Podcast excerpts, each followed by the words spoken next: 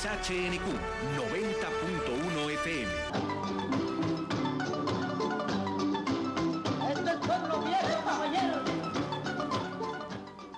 Gracias que está con nosotros. Muy buen día en este sábado soleado, pero ¿qué cree? Al centro de la ciudad ha llovido en los recientes días.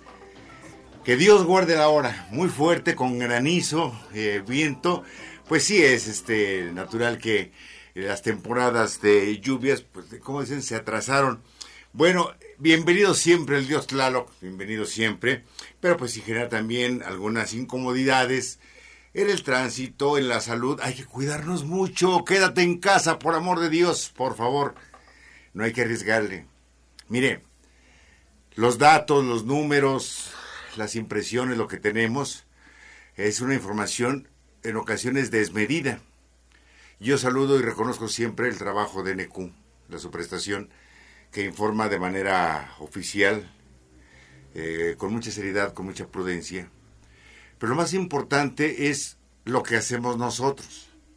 Se puede tener toda la información, pero a veces consideramos que no es para tanto, que a lo mejor están exagerando, empiezan las llamadas, gracias Bill. Bueno, pero en este tema, la salud es lo primero Así que deseo que el día de hoy, como todos los días, tenga usted una estupenda salud, una salud a toda asta, bollante, que pueda eh, manejar la vida diaria con una sonrisa, con la sapiencia de decir, ¿cómo te sientes? Estoy bien. ¿Cómo? Bien. Y que pueda compartir ese bienestar para con los demás. Gracias mil que nos saluda, que está con nosotros y desde luego que vamos a iniciar este programa que hemos presentado para usted el día de hoy.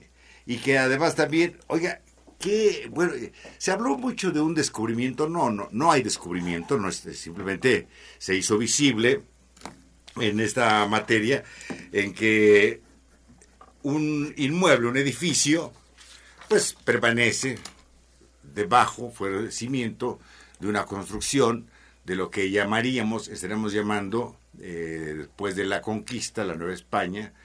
Eh, sabemos todos que en la época prehispánica siempre se conoció en distintas partes del continente, pues bellezas eh, que hoy persisten, que tienen su historia y que han formado parte también de este devenir. Bueno, pues estaremos hablando desde luego del Palacio de Axayac, el sitio en donde jugó desde luego, este, y aprendió a gobernar Moctezuma Xocoyotzi. Estaremos hablando de esto en un instante, pero antes, pero antes, deje de darme los teléfonos 771-1705-23, 771-1705-26.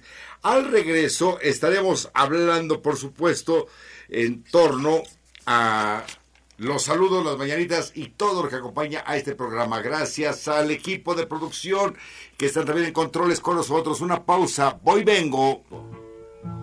Una flor que no se seca y que su aroma convence. Es mi querida Guateca y esa Guateca hidalguense.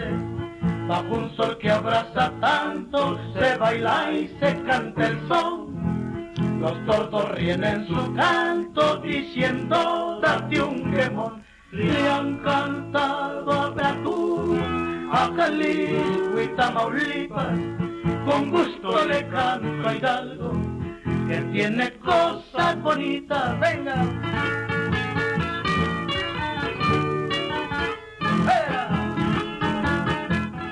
Saludo a todo el país, a toda la República, a todos los pueblos. Tenemos llamadas y saludos también que nos van llegando. Gracias.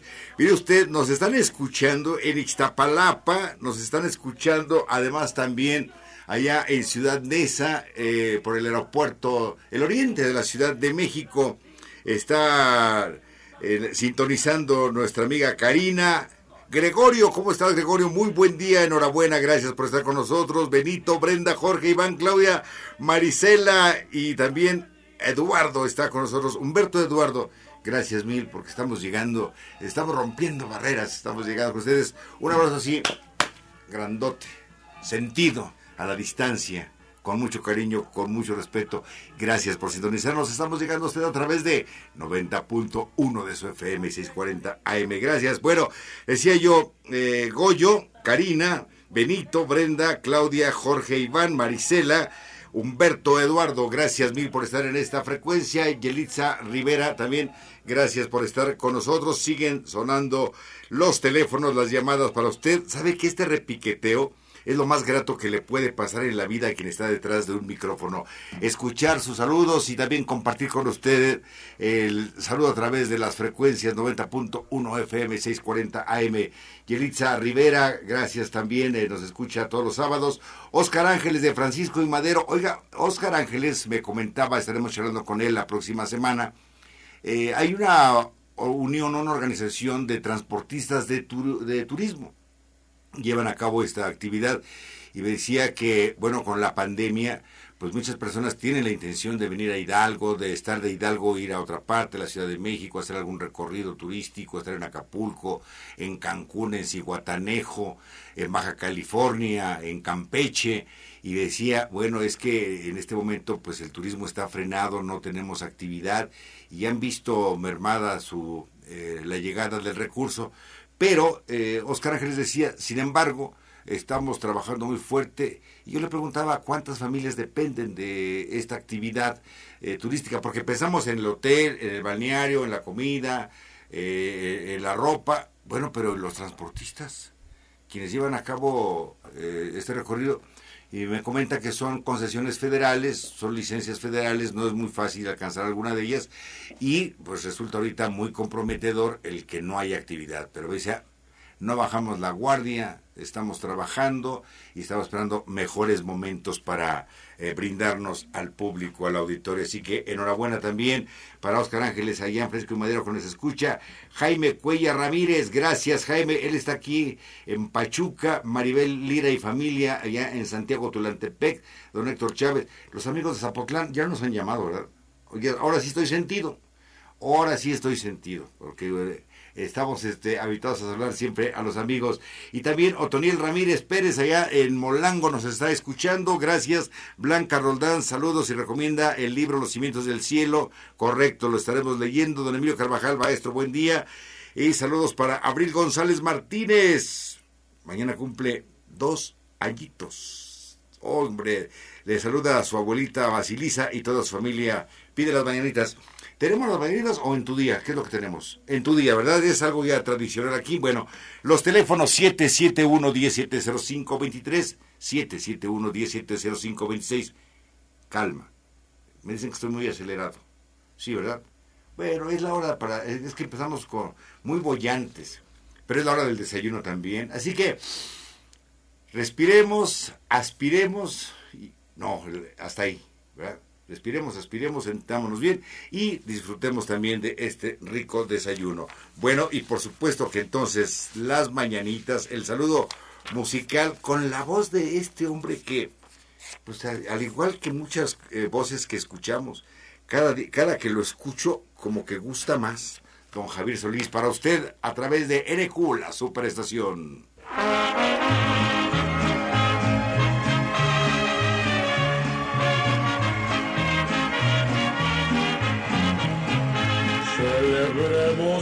Con gusto, señores, este día de placer tan dichoso, que en tu santo te encuentres gustoso y tranquilo tu fiel corazón. Gracias, Mil, que está con nosotros. Bueno, también le comparto, es que hay mucha información y tiene que ver con los pueblos indígenas aportan los pueblos y comunidades indígenas para actualización del Plan Estatal de Desarrollo.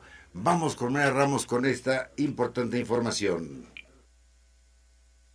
Como parte de las acciones para la actualización del Plan Estatal de Desarrollo, se realizó de manera virtual el foro de consulta indígena con la participación de población representativa de los grupos y regiones indígenas en la entidad. El titular de planeación en Hidalgo, Lamán Carranza Ramírez, explicó que durante el ejercicio virtual se escucharon las artesanos, estudiantes, asociaciones civiles y comunicadores de origen indígena. El ejercicio tiene como finalidad generar políticas públicas que reconozcan que las y los indígenas forman parte integral de la sociedad y por tanto se deben respetar sus derechos y brindarles oportunidades de desarrollo. Entre las principales propuestas sobre pueblos y comunidades indígenas se consideraron diseñar un programa para proteger artesanías desde la denominación de origen, fortalecer el modelo intercultural en todos los niveles educativos y establecer alternativas para la conectividad de todas las comunidades indígenas. Cabe mencionar que con la realización de este espacio de intercambio y recepción de propuestas, Hidalgo se encuentra en la recta final del proceso de actualización del Plan Estatal de Desarrollo, que hoy retoma una connotación aún más relevante, ya que permitirá ser, con mucha probabilidad, la primera entidad del país en actualizar en su máximo instrumento de planeación las estrategias que exigen los retos del COVID-19.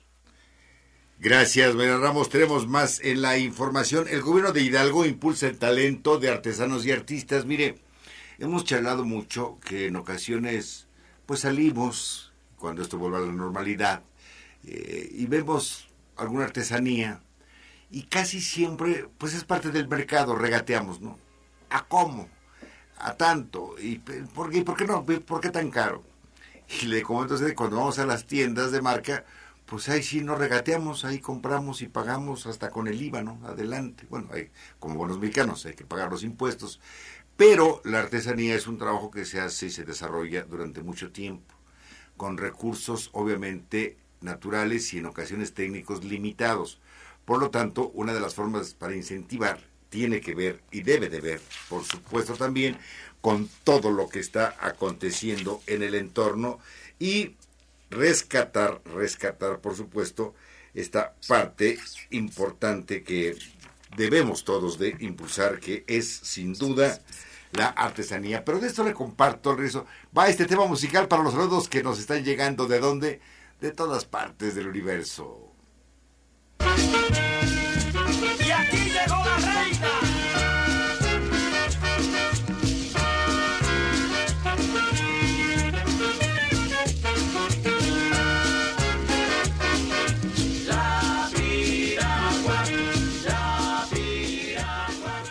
Era la piragua de Guillermo Cubillo. Comentaba yo ahorita aquí en producción que este tema, cuando lo compone José Barros, pues lo presentó la disquera y siempre llega a suceder. Lo presentó, le dijeron, no, queremos un tema así, un poco más guapachoso, que hable más de Colombia. Y bueno, pues guardó, guardó su disco, su letra y se la llevó. Y un día platicando con un músico, un amigo, le mostró.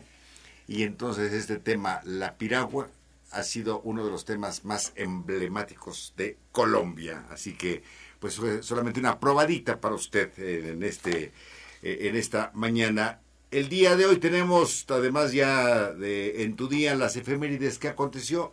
Un día como hoy en la historia de la humanidad. La historia también es noticia. En las efemérides de este 18 de julio recordamos que en el año 1610 muere el pintor italiano Michelangelo Medici da Caravaggio, uno de los exponentes más destacados del naturalismo barroco de comienzos del siglo XVII. En 1872 Muere el estadista y político mexicano Benito Juárez. Durante su mandato establece un gobierno liberal, expide las leyes de reforma y dirige la lucha contra la intervención francesa y el imperio de Maximiliano. Además, promulga la Constitución de 1857. En 1908, Muere en Nueva York, Estados Unidos, el compositor español Jaime Nuno Roca, autor de la música del himno nacional mexicano, cuyo estreno se realiza el 15 de septiembre de 1854. En 1955, la novela Pedro Páramo del escritor mexicano Juan Rulfo es publicada por primera vez en México. Finalmente, en el año 2005, el conjunto arquitectónico de Ciudad Universitaria, sede del campus central de la Universidad Nacional Autónoma de México y considerado como una de las mejores obras urbanísticas de la segunda mitad del siglo XX, es declarado Monumento Artístico de la Nación por el gobierno mexicano.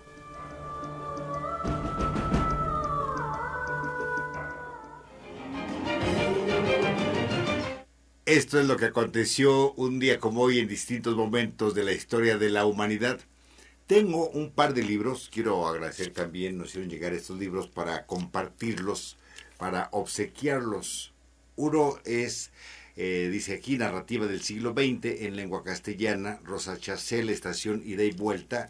Y el segundo libro, que además es una maravilla también, el que estamos compartiendo con usted, El extraño caso del doctor Jekyll.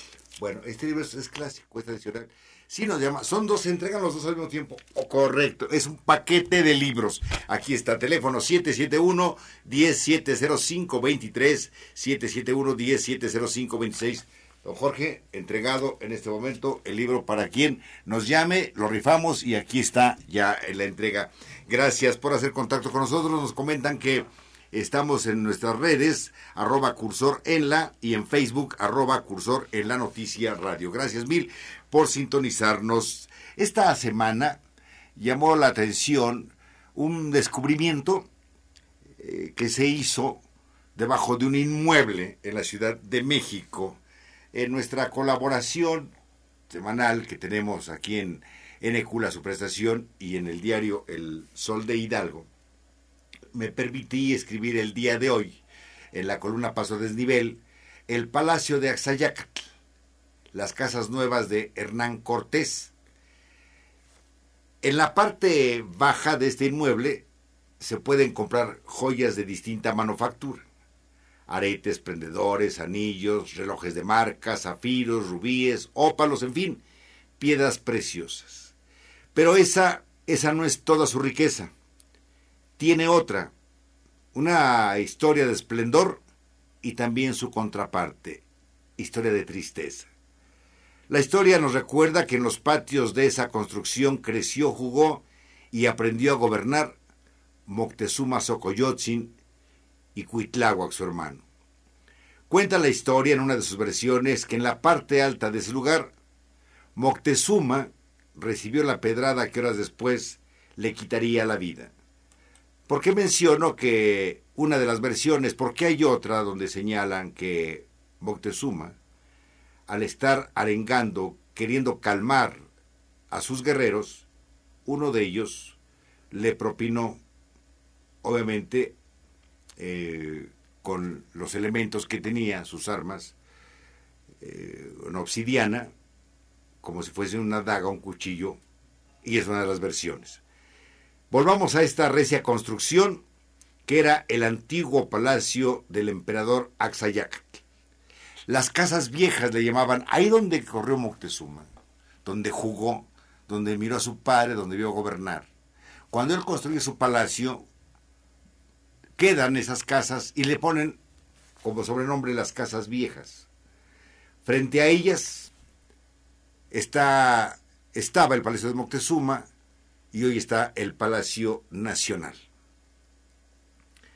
Frente a esas casas viejas estaba el Palacio de Moctezuma y en medio estaba el ejército de guerreros de Cuitláhuac. Desde ese lugar Cuitláhuac, que sucedió a su hermano, el Tlatoani Moctezuma, se colocó al frente de sus guerreros y luego combatió con gran ardor a los europeos propinando la única e histórica derrota al ejército de Hernán Cortés. Fue tal la batalla, tal el triunfo azteca, que Cuitláhuac, al propinar esta derrota, lo persiguió, persiguió a Hernán Cortés y a su ejército casi hasta el pueblo de Tacuba, en donde el español lloró su fracaso, quedando en la historia marcado ese momento como la noche triste para los españoles. Fue el último momento de gloria del ejército y del pueblo azteca. Fue el momento que antecedió a la caída de la gran Tenochtitlán. Cortés se rehizo y luego sitió al pueblo azteca, lo venció y se dueñó del territorio y de las propiedades como botín de guerra. El palacio de Axayacat fue el lugar donde Moctezuma alojó a Cortés. Fue el sitio en donde Moctezuma, Montecuzoma le decían los españoles, le dio a Cortés como bienvenida para quedar ahí su ejército y posteriormente llevaron a cabo una masacre. Pero de esto le comparto al retorno. El palacio de Axayacat, padre de Moctezuma, y también la guerra que en una batalla el pueblo azteca derrotó al pueblo, al ejército español. Qué bonitos ojos tienes debajo de esas dos cejas, debajo de esas dos cejas. Qué bonitos ojos tienes.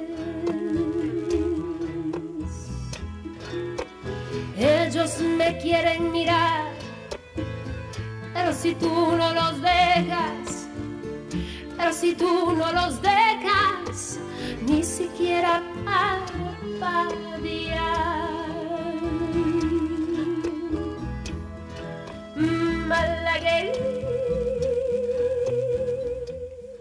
Comentábamos en torno a esta batalla que hace dos semanas charlábamos siempre la historia pues, se ha inclinado por dos personajes, tres en este caso, en las batallas. Moctezuma, que recibe a Hernán Cortés con sus aliados, lo alberga en el antiguo palacio de su padre, Axayácatl, y ahí Pedro de Alvarado, cuando están llevando a cabo un ritual, ataca y, hace una masacre en contra del pueblo azteca. Se levantan en armas, llega Cortés y quiere mantener la calma, la paz y saca al público, al, al frente, a la gente, a Moctezuma, un Moctezuma demacrado, lastimado, eh, sin comer, después de haber sido el gran Tlatuani, el gran hombre que con la mirada decidía vida y muertes. Moctezuma no era un hombre que gobernara con mano suave. Cuando Moctezuma mandaba los postecas, los comerciantes, eh, por algún pueblo, si algo les pasaba, arrasaba con sus guerreros a ese pueblo.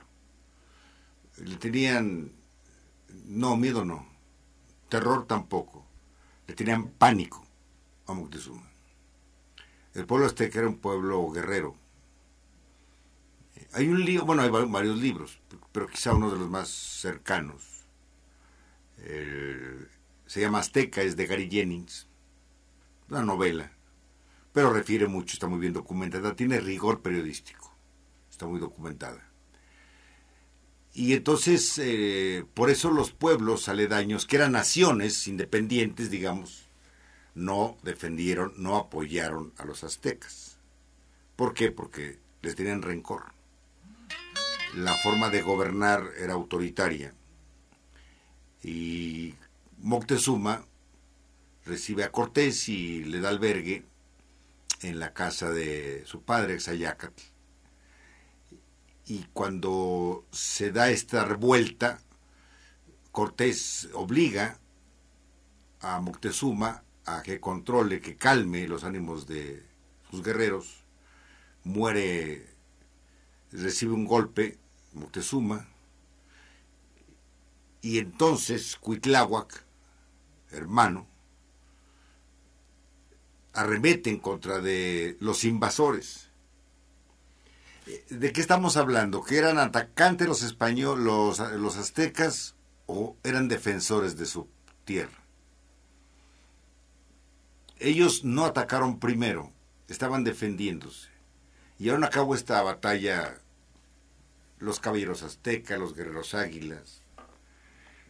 Recordemos que tenían una adoración amplia hacia Tonatiuh, Tezcatlipoca, y que en cada una de sus manifestaciones, como pueblo guerrero, dependían del Tlatoani.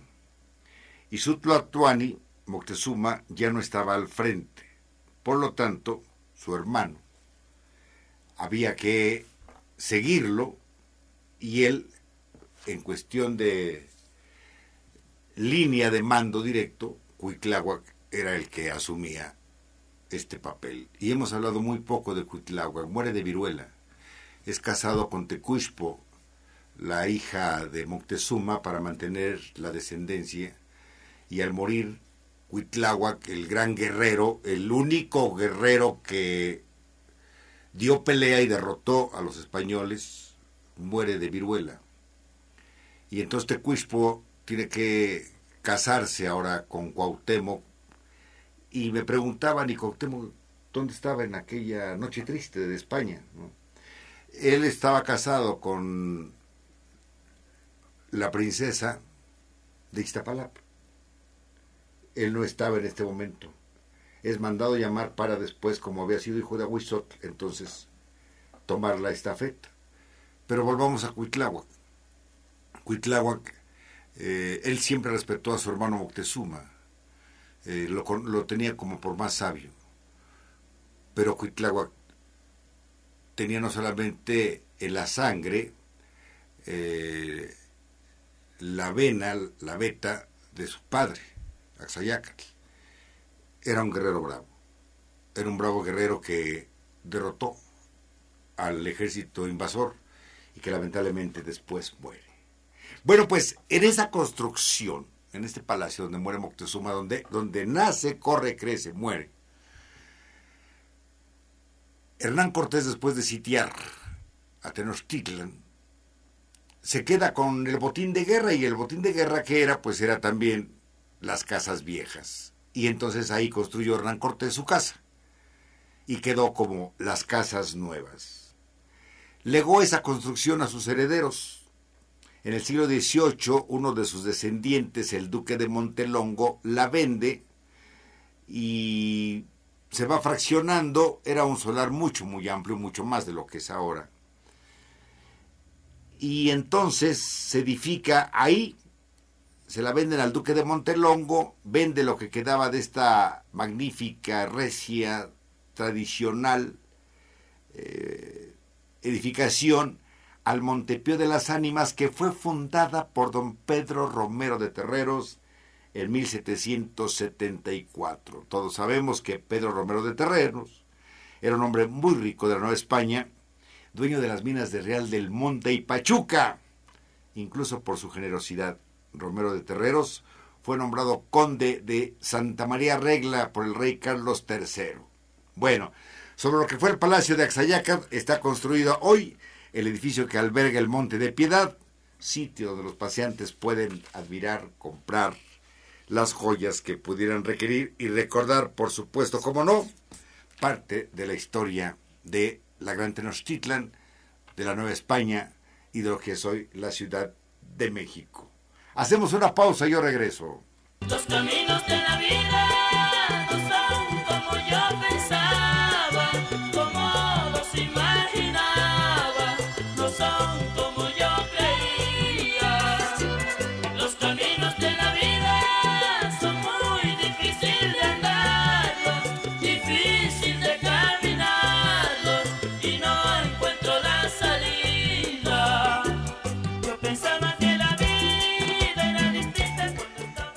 el sonido del vallenato y las voces que acompañan esta melodía, pues hacen también única y generacional. Deberá haberse puesto de moda de manera popular hace unos 15, 15, 20 años.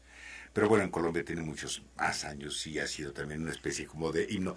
Saludamos a Tlaxcala, Tlaxco, Tlaxcala, también el pueblo nahua de Tlaxcala Tlaxcala es la entidad más pequeña del país en territorio y desde luego hay que hacer a un lado al Distrito Federal en, este, en esta medición, pero Tlaxcala, Tlaxcala es un estado geográficamente pequeño, pero con una grandeza también, como todos los pueblos de la República. Y desde luego, cuando uno puede observar la noche desde las alturas de la Malinche, pues obviamente que es una montaña insigne para el pueblo tlaxcalteca y para todos los pueblos de habla náhuatl que se asentaron a lo largo de este territorio. Bueno, pues eh, un saludo a los nahuas, al pueblo náhuatl de Tlaxcala, eh, que tienen también eh, intensa actividad y una gran tradición telar, sobre todo, y desde luego también ha sido un pueblo que ha sido castigado por la migración. Cuando se habla de historia, siempre se habla mucho en torno a los pueblos indígenas y a veces de manera errática. Y digo de manera errática porque hacemos a un lado el contexto de lo que estaban viviendo. Bueno, pues un saludo grato, grande para todos sus barrios, pueblos, desde luego, para el barrio de Tlacomulco que nos están escuchando y también para el barrio Juárez y Astatla. Bueno, gracias por estarnos escuchando ya en Tlaxcala.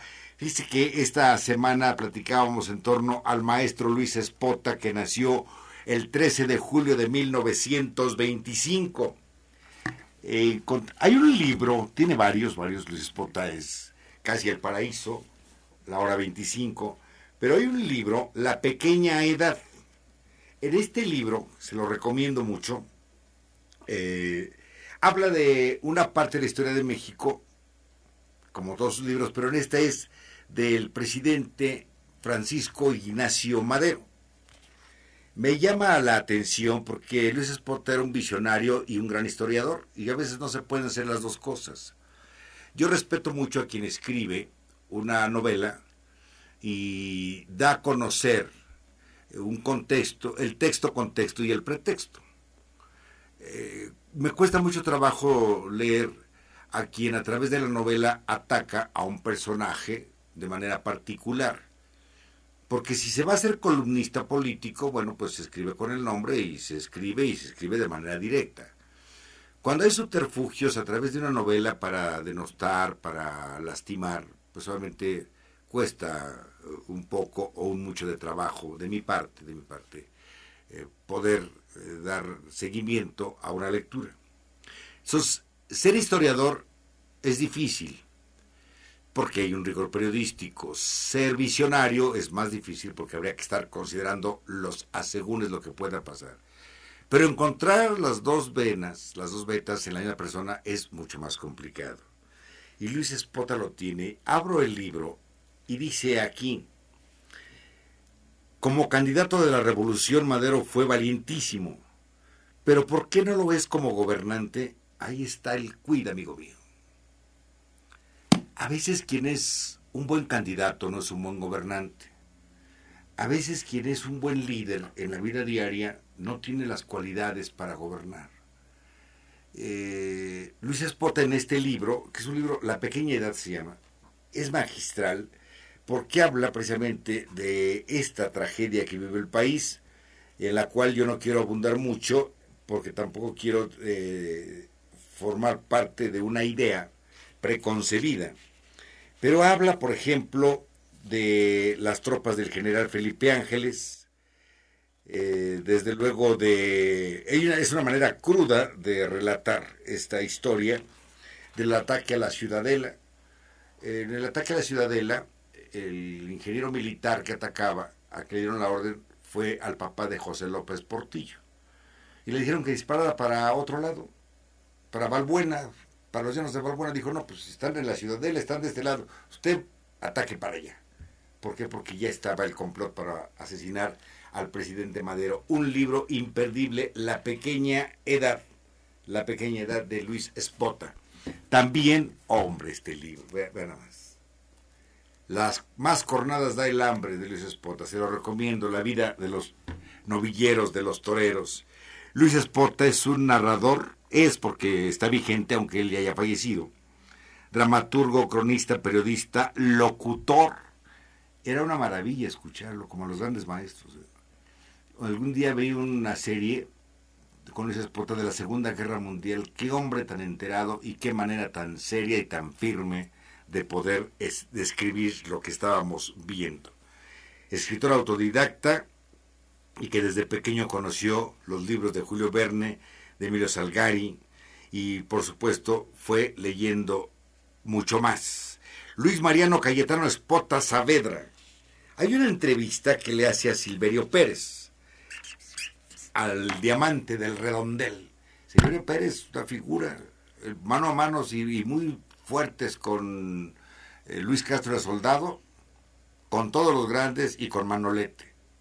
El compadre Silverio fue entrevistado por Luis Espota, este, le compuso un paso doble a Agustín Lara. Silverio Pérez, diamante del redondel. Decía, ¿por qué decía el paso doble tormento de las mujeres?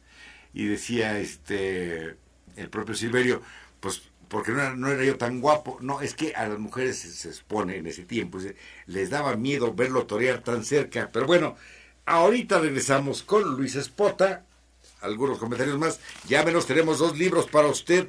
Oiga, ¿qué, qué tema? te- Le invito a escuchar este tema, por amor de Dios. Voy regreso.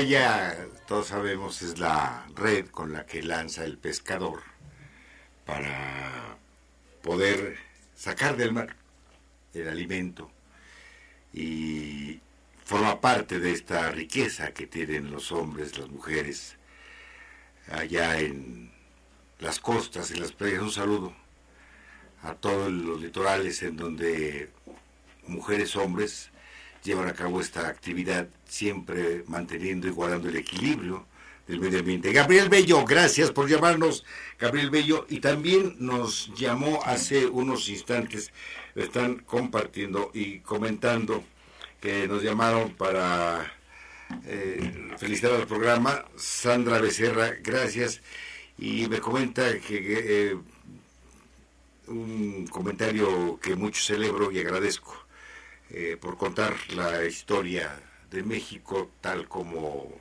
como ha sucedido, como fue.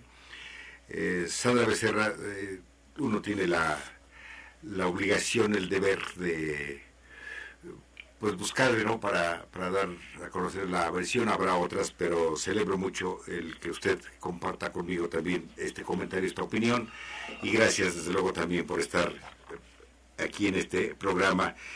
Gracias a todos por sus llamadas y gracias por supuesto por permitirnos estar en esta sintonía de Cula Superestación. Un saludo para el maestro Alejandro Gol y le compartí, le comentaba entonces que Luis Espota, cuando escribe Más Cornadas del Hambre, da un giro a su escritura, porque él había escrito Casi el Paraíso, Paraíso 25, Las Horas Violentas, es un, Las Horas Violentas es un libro que habla de una huelga, como un sindicato casi familiar, con una muy buena relación con su patrón, pierden el movimiento eh, por un momento de necedad y que la inexperiencia los lleva a que un sindicato ajeno se apodera del movimiento. Pero eh, La Estrella Vacía es otra gran novela del maestro Luis Espota, que aquí tenemos y habla de la vida de una actriz. Y este libro fue dedicado a Gabriel Ramos Millán. Oiga usted nada más. Bueno, pues son parte, retrato hablado de Luis Espota. Este libro, retrato hablado, es una maravilla. Habla de un hombre con todo el poder del mundo y cómo va también creando un equipo y cómo va haciendo abuso, abusivo con el poder. Retrato hablado de Luis Espota, se lo recomiendo, La estrella vacía, Casi el paraíso, el paraíso 25, y Más Cornadas del Hambre, entre otros tantos, entre otros tantos libros que nos deja el maestro. Y le decía que hizo una entrevista al diamante del redondel, tormento de las mujeres. Eh, y también en ese paso doble hace alusión a Carmelo. Carmelo Pérez muere por unas cornadas del toro Michín, en, se la dan en España, regresa a México muy maltrecho y muere. Y en Veracruz va Silverio Pérez a recoger el cadáver de Carmelo Pérez, pero por eso en el paso doble dice Carmelo que está en el cielo, se asoma a verte torear. Y entonces ahí Silverio Pérez jura ser torero para recordar siempre a su hermano. Y hay una entrevista con Luis Espota que hace precisamente a la figura del torero mexicano. Programa que semana a semana, como hoy, se preocupa por tomarle el pulso al tiempo, conversando de cosas interesantes con personas que son importantes en lo suyo.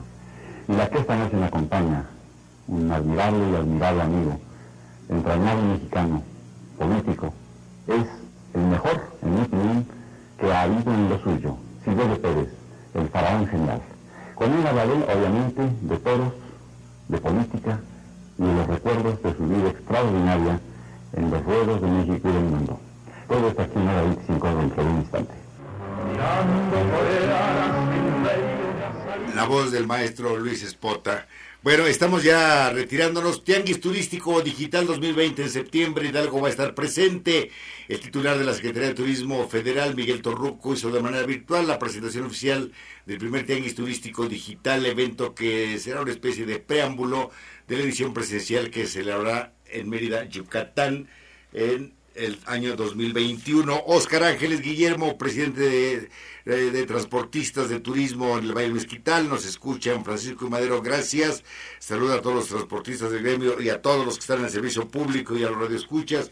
Gabriela Bello, Sandra Becerra, feliz al programa, Guillermo Guillermín Espinosa Delgadillo y don Manuel Talamantes, gracias mil, ya nos vamos. Hubo rifa de libros para quien obtiene este, este par de libros que en este momento le voy a dar a conocer el nombre de las de las y los ganadores en este preciso instante. Le digo, aquí está. Ana María Ortiz Trápala se gana- obtiene dos libros que ya entregamos aquí en cabina y ahí están para usted. Nos vamos, pero antes permítame agradecer a todos quienes el día de hoy desde distintas partes se- se enlazaron con nosotros. Gracias mil, por supuesto. Estamos ya llegando a la parte final y aquí me dicen sí, pero también hay que eh, saludar a, los, a nuestros amigas y amigos que eh, se, han, eh, se han sumado a esta frecuencia y desde luego Toniel allá en Molango estamos también saludando a todos los amigos allá en Iztapalapa si es, es verdad Benito Claudia Jorge Iván Humberto Eduardo también Marisela iba a decir Juan Escutia no está en la colonia Juan Escutia Karina Goyo eh, nos saludan gracias mil y por supuesto usted en todas partes Tlaxcala un saludo grande soy David Cárdenas le agradezco mucho su fina atención. Pásela de maravilla, cuídese mucho, no salga, mantenga un buen estado de ánimo y por supuesto es la hora del desayuno. Buen provecho. Va subiendo la corriente con chinchorro y ata-